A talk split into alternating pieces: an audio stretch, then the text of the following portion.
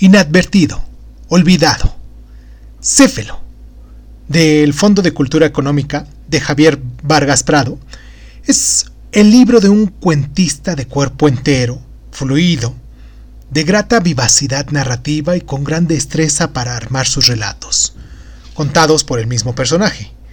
Seferino Uritzti que vive insólitos incidentes, retoma el hablar coloquial de Michoacán con su peculiar manera parlera, certero grafismo, creadora inventiva lingüística cuyo colorido, en la que se alterna la malicia, el humorismo, la burla, fecunda fantasía y una sabia y espontánea filosofía, Medios expresivos que restituyen la imagen de un México campirano y la actitud ante la vida propia del lugareño, así como su idiosincrasia y sus sentimientos, Céfero nos narra incidencias con gracia y ingenio y en su relación toma cuerpo vivo y leal la picardía, la agudeza, el ingenio populares y a pesar de referirse a veces a hechos dramáticos y violentos, al tiempo que cristaliza en su figura un personaje cabal y auténtico, si la riqueza idiomática de esta obra es muy valiosa,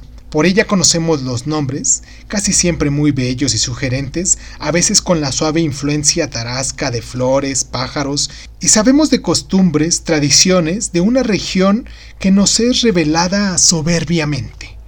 Mérito mayor de Vargas Pardo es la habilidad de estructurar sus relatos. Algunos ejemplares en cuanto a su técnica por desenvolverse limpiamente de principio a fin. Hoy aquí en Crónica Lonares escogimos de ese libro este cuento que se llama Berbericua, que contiene una anécdota terrible pero admirablemente descrita. Yo soy Irving Sun y pues comenzamos.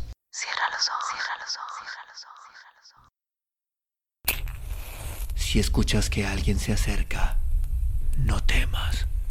Todo estará bien.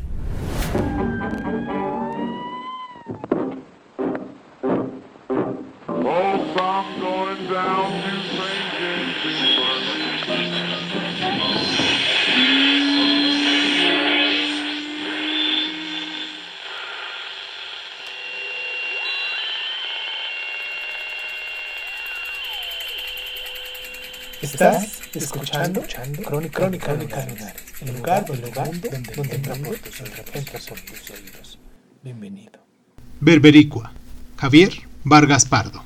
El retablo ese que mandé a Cepa quedar a mano con San Miguel, y con los favores que me hizo Nicho, tiene pintadas unas matas de berbericua. Yo quise que se las pusieran porque fueron las que salvaron a la Guares en novia en el aserradero de Atapan le dicen berbericua a una mata de hojitas entre verdes y anaranjadas, que en tiempo de aguas se tupe como las guías de los talayotes. Nadie se figura lo brava que es hasta que no la tientan cuando está parida. En ese tiempo las hojas se llenan por encima de granitos como si estuvieran enfermas de algo y las ramas se alargan tanto en algunas partes que se alcanzan unas con otras tapan los matujales y se trepan a los troncos y a los árboles. Hay lugares donde no se da, pero en cambio hay otros donde hace sombra. A unos les pica un poco y a otros les pone en agonía, llenos de hinchazones y ardores. Donde más prende es entre los dedos, en la enana y en la entrepierna. Los que se ponen bien malos parecen que tienen gusanos de necuajo, no pueden estarse quietos, les pegan los dolores igual que si tuvieran el cuero asado a pedacitos. Se van hinchando más y más hasta que se magullan y no pueden dar paso. Luego se encueran porque no aguantan los trapos ni nada que les tienten las ronchas de carne viva y empiezan a mecer para atrás y para adelante como dándose aire sentados en cualquier partecita que esté pareja. No es cosa de todos los días. La gente del rumbo ya conoce muy bien la mata, pero eso sí, de mucho cuidado, cuando alguien se refriega y le pega. Le prendió la berbericua, dicen, que se prevenga. Y empiezan las comadres entrometidas a llevar sus remedios de manacata, sus ensartas de chocolones para espantar los nervios, sus cabellos de ojote y otros acates y nilimentos que acaban por poner al enfermo en un clamor. Ni el garrotillo, ni los fríos, ni las plasmadas de ombligo los ponen de tanta gravedad como cuando les hace la mata. No más hay que ver. Descansan un ratito porque los vence el sueño y luego otra vez vuelven las dolencias, los vómitos y el desasosiego. Ni modo que pusiera todo eso en el retablo y todo lo que pasó con la Guare, pa fin de que San Miguel nos tuviera que hacer el milagro. Le mosquité al primer tren que pude y fui a dar hasta Tinguindín, como quien dice nomás a rajar leña, porque según miraba la gente por ahí, sacaba el pirín chambando en los aserraderos. La estación estaba llena de durmientes y tablas acomodadas por apilos, montones y montones que se perdían de vista oliendo a pura trementina y chapopote del que le untan a los palos esos.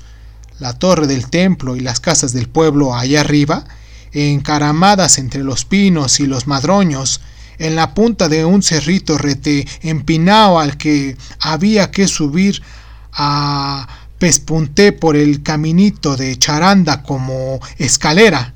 Desde allá donde estaba se veían dos puentes, sus puertas de golpe de cercas, sus mancuernas de bueyes con las carretas levantando topure del suelo y todos los humillos y en las lomas de un lado a otro repleto de santamarías, amapolas y tabardillo, las parvadas de citos y tordos buscando semillas.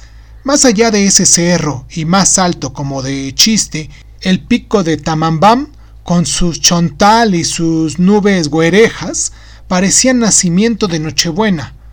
Bonito pueblo, me dije, Primeramente Dios, y aquí saco aunque sea una morisqueta de cocolones para calmar las tripas. Cualquiera me ocupan algo. Sé chaponar, hacer una enramada, desgranar y apartar el ojupo, empedrar y despuntar el ecuaro de las mazorcas para arriba. Total, cualquier ancheta para ganarme las gordas. No estaba tan fácil. Luego me fijé en los corderos de las tiendas y en los que andaban por las calles jugando volados y rayuela porque hacía ya tiempo que había acabado el temporal. Cuando están arribando las siembras, se apadrina uno de cualquier modo y hasta desquelitando, cortando rastrojo, vendiendo atole de grano o elotes asados, se la va pasando. Pero mientras más pelaban los ojos, más me daba cuenta de que las cosas no pintaban muy bien que digamos. O me quedaba a tragar torupe, o me retachaba pa' donde Emilia, a que me dejaran de imperfectos sus hermanos. Vale más tragar torupe, pensé. Ojalá y ande por ahí desgarbada algún ánima en pena que me saque de este apuro, con tal de que no tenga las mañas de la sayula. Ya mero que iba a poner cada una de esas cosas en el retablo de San Miguel, en un pedacito ancinita, en un cachito del palo de este tamaño. Todo ese día me la pasé en el billar mirando rodar las bolas de baranda a baranda, y a cambio de barrer y sacudir las mesas, me dejaron dormir ahí, con un coimite de antiparras más arrugado que una ciruela pasa. A este vale el cuero le queda guango y le sobran las antiparras. Esto se me ocurrió. ¿Pa qué es más que la verdad? Muy de mañana me salí a ver qué encontraba, porque ya no aguantaba el hambre. ¿Sabe usted? le dije a un betarro bigotón que vendía pan en la plaza. Le vendo estas antiparras. No son de aumento, no vale nada. Se las cambio por dos aguacatas. De perdida hasta dos toqueras. Ni por una se... A ver, si la de la tole o Kayako, el que vende recaudo ahí enfrente te la recibe. ¿Sabes? le dije al del recaudo. Ando como la magnífica. Sin cosa alguna, mesmamente. No me compran las antiparras. Que te las merques a Guayul, el herrero, pa' que no se ardan los ojos con el rescodo de la fragua. El del pan me dijo que le hacías a las charrariadas, y si no, ¿pa' qué quiere las resorteras y tantos fierritos, los trompos y esas chuparrosas en sus aritos, colgadas ahí en la mesa? Les doy miel y las miro. No cantan, pero se ven bonitas. Brillan de colores, ¿o no? Pues sí. Ya ni modo que se vayan. Tienen las alitas mochas. Y en eso andábamos cuando dieron la última misa. ¿Me compran las antiparras? Ahorita vemos. Se quitó el sombrero, se volteó para el templo, se persinó y se puso a leer un librito. Nomás oigo misa, así que me tuve que esperar, sobre un chiquinguite embrocado hasta que terminó la misa en el templo. No dejaba la mesa sola porque los chilpayates se arrimaban a tentar con el dedo las chuparrosas colgadas de sus aritos. Acá ya con nadie le gana con la resortera, decían. Le dan en el puro pico y las atarantan. Se las trae vivitas cuando va por fruta con la pirrusquilla. No me compró las antiparras, pero me pasó un taco para matar el hambre y por pura casualidad me dio el norte para trabajar al día siguiente. Digo casualidad, porque un briago que iba detrás de un macho ensillao y que por poco nos para de patas con todo y la mesa del recaudo, nos dio la idea para que yo consiguiera la chamba. ¿Y ese? Le dicen el criolina. ¿Será por lo percudido y hediondo? No, porque siempre anda donde hay matadas. Adiós. ¿A poco se las pasa curándole las pasmadas a los burros? Digo, mujeres muertas, las apuñala. ¿Matadas de esas? Ah, Dios. Por poco y ayer le meto un terronazo en el lomo creyendo que era otro. ¿Tú qué le das y el que te hace asesina en menos de lo que te cuento? Le parto carrera. Te espera después en lo oscurito a la puerta de la esquina y al día siguiente te pone para ir a juntar con rastrillo como quien recoge percances. A lo mejor ni es tanto, y le tiene en minga. ¿Por qué las mata? ¿Quién sabe? Nomás las encuentran despanzurradas. Ya lleva varias. Dicen que seis o siete. No hace mucho dejó a otra en el camino de Tocumbo y aquí despachó la última hace unas cuantas semanas. ¡Qué antojo! Me estás ciscando de veras. Le decían la aguamielera a la pobre mujer, porque hacía un arape de muy buen punto. La encontraron por ahí por el rumbo de Caricicuas, al igual que las otras, con todo el bofe de fuera. De a tiro les dan la madre. De a tiro. Duró mucho con ella, lo tenía empicado con el charape. Le salía mejor que a Brígida, porque después que le sacaba las tripas al chilacayote y le echaba su piloncillo y su pulque, no le picaba piña, sino purita pulpa de timbiriches. Todo el tiempo andaba el criolina bien meco, y cuando vaciaba el chilacayote ya tenía otros ocho o nueve fermentando. Y ahora, ahora se la pasa con sus hojas y sus amargos cuando no trabaja así como lo ves, con la bragueta igual de póstigo, unas veces arriba, otras veces detrás del macho, o de plantón en la puerta de las madrinas esperando un trago. Parece que va a azotar pa' delante de como le cuelga la jeta. No da el porrazo, será porque anda con una pata a raíz y se pepena hasta con las uñas. ¿Y de dónde vino? De Chundaricán. Dicen que es hijo de un coronel y de una verdulera y que a los once meses lo tiraron en una zanja. Tiene miedo de volver ahí. Por eso en este pueblo les llevó un cajón a la presidencia para que tengan dónde meterlo para cuando se muera. Ya van dos veces que lo empacan porque amanece en cualquier esquina con la lengua de fuera pero a la, hora del entierro se levanta y él mismo se carga el cajón de vuelta. Le arrastra la jeta y la tiene más renegrida que el macho. En una ocasión que estaba bien hogado le pusieron chaqueta y zapatos y le asentaron las greñas con una vela de cebo y con saliva.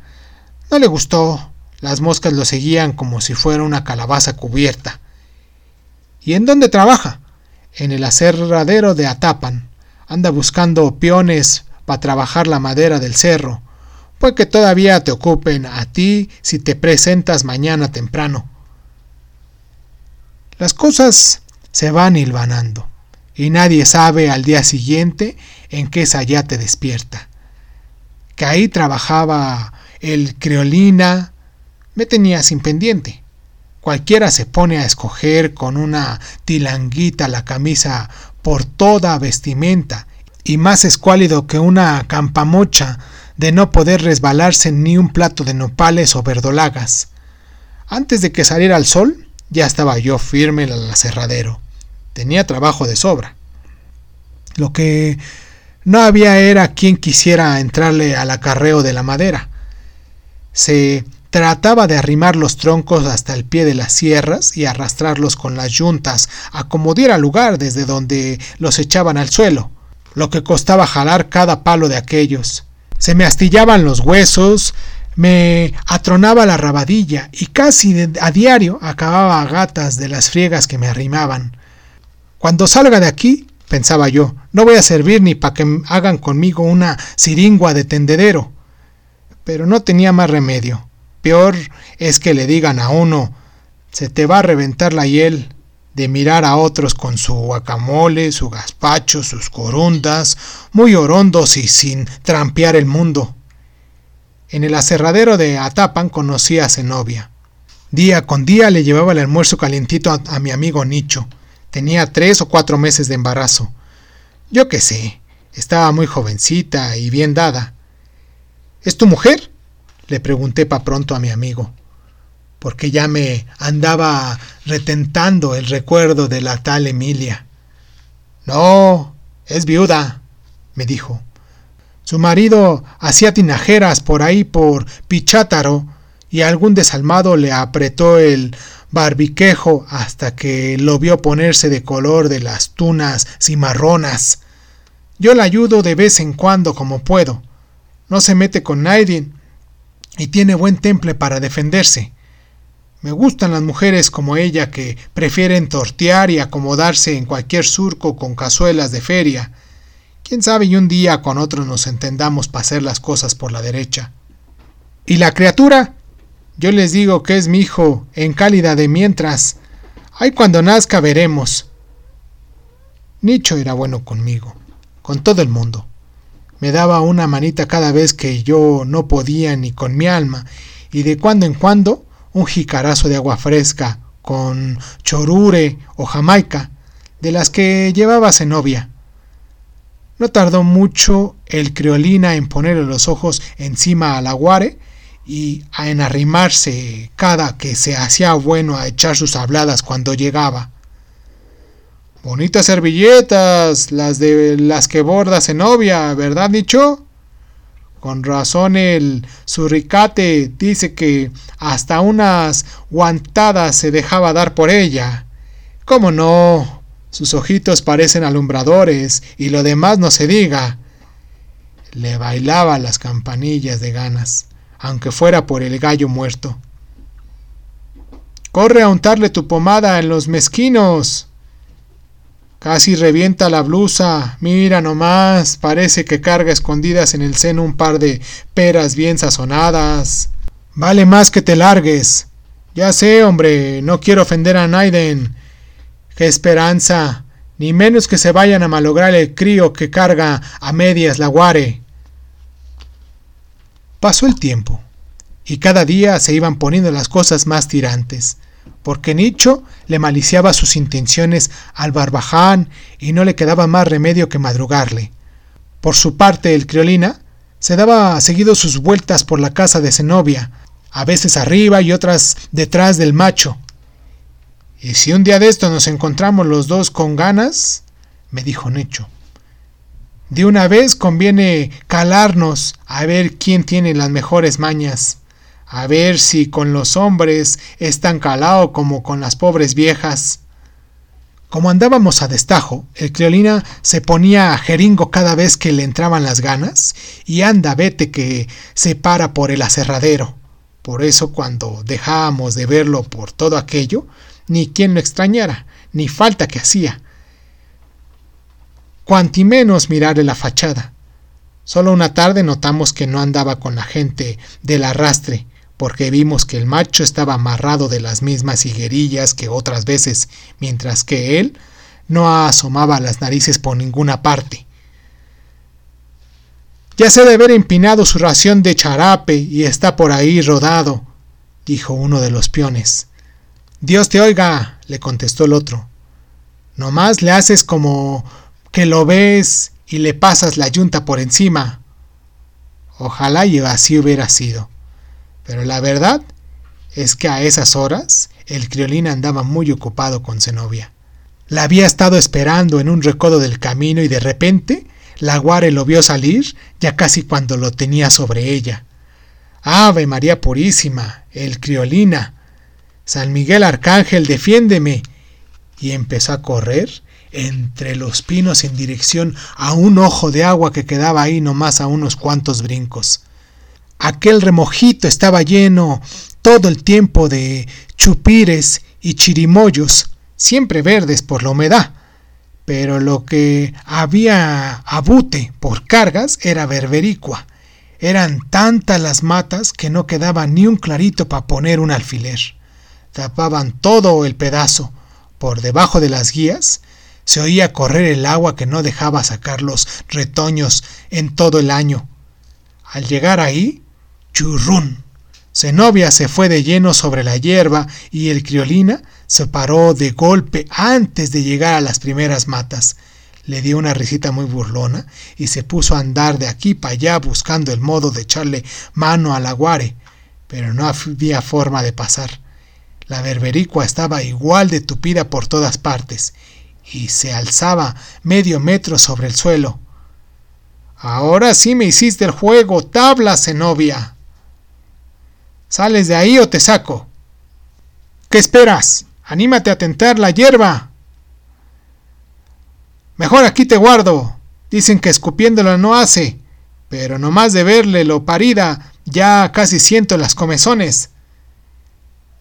Déjame salir o ve a pasearte.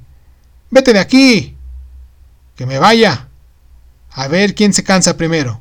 Si tú de estar encima de la hierba o yo aguardando a que te salgan las ampollas. Déjame en paz.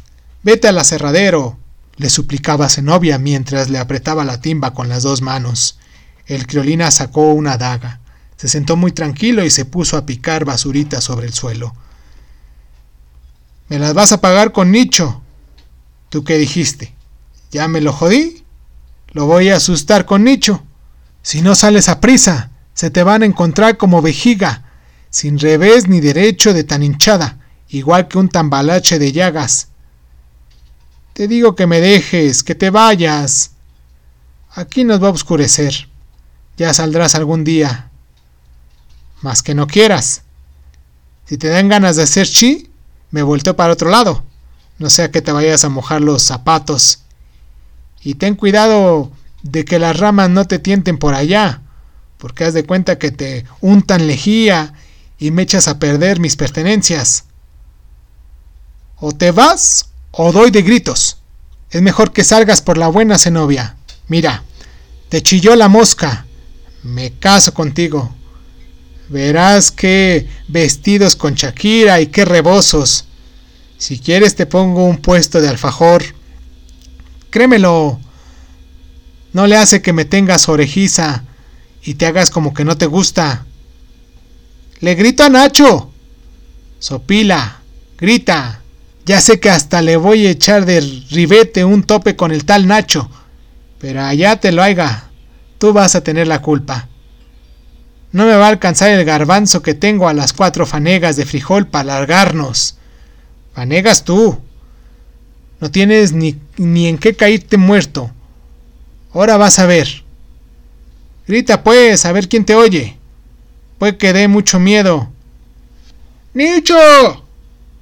¡Nicho! ¡Qué risa me da! Un tanicho ahorita. Ya has de estar sintiendo las primeras comezones que te van a agarrar tan fuerte que a lo mejor te quedas cachuca para siempre. ¡Nicho! Lo que te vas a sacar si vienes es que hagamos una capachuela contigo. De majes te hacen caso. Te van a hacer falta dos chundas de sábanas para suaderos. Grita hasta que te desgalilles. De balde, tanto mitote que hizo la guare, nadie se daba cuenta de nada. Ni nadie se arrimó por aquel rumbo toda la tarde. Ya oscureciendo le empezaron a arreciar los ardores y las comenzones de la pobre muchacha, y no muy entrada la noche los cólicos y los vómitos la tumbaron sobre la hierba. ¿Qué otra cosa? La berbericua le tendió toda la greña, mientras se iba poniendo retinta se retorcía con más fuerza sobre las matas y hacía que las ramitas quebradas escurrieran su leche mala. Se embarró de lo lindo hasta quedar bien envijada, lloraba con todas sus ganas y repetía el nombre de San Miguel y el de toda la ristra de santos. El criolina se enfureció con los gritos y a medida que se le iban haciendo más, más negras sus intenciones, en vez de tener compasión por Zenobia, la amenazaba con el cuchillo y le pelaba los dientes. Al fin ya no puedo montarte porque me pegan las ronchas. Dios me libre.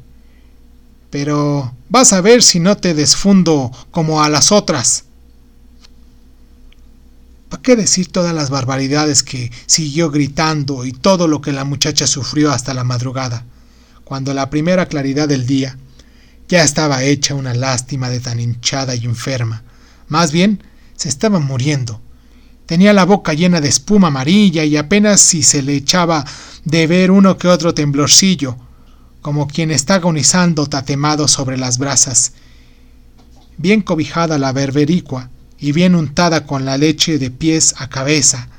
Las guías apachurradas le quedaban de cataplasma sobre la carne, y ya poco le faltaba para que empezaba a reventar las piernas de tan maduras. La agonía se iba haciendo más doble a cada rato que pasaba y para remate de cuentas el criolina ya había decidido dejarla hecha ceniza para que no fuera a decir palabra. Andaba desesperado, tanteando el modo de sacar a la guare de entre las matas, cuando le caímos en la meneada. Sí, nos dimos nuestras mañas para no espantarlo. Éramos cuatro y habíamos buscado por cielo y tierra durante toda la noche. Nicho, yo, y otros dos cuates que jalaban con nosotros para el arrastre de la madera. A uno de ellos que se apellidaba Palafox le decíamos el calabronte, porque medía dos metros y se levantaba un chunde arrasado de frijol y dos tercios de ocote. Muerto de risa, nomás le brillaba su diente de oro y era tan servicial y comedido que podía sacar desde una nigua hasta los hígados de una vaca de una sola pasada de su tranchete. Así mero quería agarrarte, le dijo en cuanto estuvo a unos pasos del criolina. No había modo de que el hombre se pelara porque lo teníamos a una vista y porque Nicho le tenía martillado el cohete casi a bocajarro y con muchas ganas de recatarlo a balazos. Cuando la vio perdida, soltó el cuchillo y de ahí pa'l real se puso tan obediente y mansito como si estuviera frente a la autoridad. Después que con muchos trabajos sacamos a Zenobia de entre la hierba, valiéndonos de un caballo y de nuestros gabanes, nos arrendamos otra vez para el aserradero, porque era domingo y estaba solo. Queríamos liquidar ahí mero y pa pronto las cuentas pendientes con el criolina. Llegando lo primerito que hicimos fue despachar a Zenobia para Atapan con un carretero. Iba más para la otra que para esta, igual que había dicho el criolina, como un tambalache de llagas. Luego nos ataríamos con el angelito. En el retablo ese de que hablaba más antes, el que le mandamos hacer a San Miguel por haber salvado a la Guare, no estaba ni de chiste pintado con lo que sigue aquí luego luego. Ahora sí te va a dar gusto, Criolina. Se te llegó el día, le dijo Nicho cuando lo encaminábamos. Te van a hacer falta de perdido dos tragos. Uh, bute de tragos, dije yo. Cuando lo paramos frente a un tronco que ya estaba sobre el carril de la sierra más grande, yo me hice a un ladito porque empecé a sudar frío y las piernas se me meneaban solas. Palafox le arrimó un tranchete por los riñones y le ordenó que se trepara en el palo. No quería. Casi a puros empujones, lo acostaron de panza, abrazando el tronco con los brazos y las piernas, luego con una riata de chavinda, lo afianzaron por debajo, retrincado, de tobillo a tobillo y de canilla a canilla, muy bien apuntado para que el filo de la sierra le entrara a media cabeza y le saliera entre la nalga y la nalga. Con que eres la fiebre amarilla y que es que todos le sacan al parche contigo, ¿no? Ahora veremos. Atravesado. No, así como está, a lo largo, para que dure un ratito en camino. Sí, en tiras, como si fuera fajilla de las más angostas. ¡Hora, despanzúrranos como las viejas! Ándale, queremos verte. A ver qué tal te porreas en el tronco. El criolina sudaba igual que yo. Le rechinaban las muelas y hasta los sesos, y bufaba ni más ni menos que un condenado. Quedó al puro pelo. Sí, ahí está bien. Échenle a andar la sierra. La máquina rumfó, como si también estuviera enojada, y el carril empezó a caminar muy al pasito. Cambió de zumbido dos veces. Primero, cuando llegó a la madera del tronco, y luego cuando le fue entrando al hueso del coco. El hombre pegó un alardido terrible y dejó de tironarse. Empezó a apestar a quién sabe qué diantres, como a cuerno quemado, y llovía sangre por todas partes. De ahí para adelante la máquina se fue llevando el corte muy parejito hasta que salió al otro lado. Yo ya no me aguantaba el estómago. Me dieron mareos y calambres. Pararon la sierra. La mitad del difunto que quedaba para acá se fue cayendo poco a poquito hasta que dio el costalazo sobre el acerrín colorado, casi sin hacer ruido. La otra mitad se quedó escurriendo sobre el tronco, como una pierna muy larga. Hagan un pozo por ahí y otro por allá, dijo Palafox, para poner un cacho de este cabrón en cada uno, no sea que se vuelva a enderezar cualquier chico rato. Y sí, así quedó repartido el criolina en dos hoyos, no muy hondos por cierto, una mitad para el lado de Atapan y la otra de este lado del aserradero junto a las higuerillas donde amarraban su macho.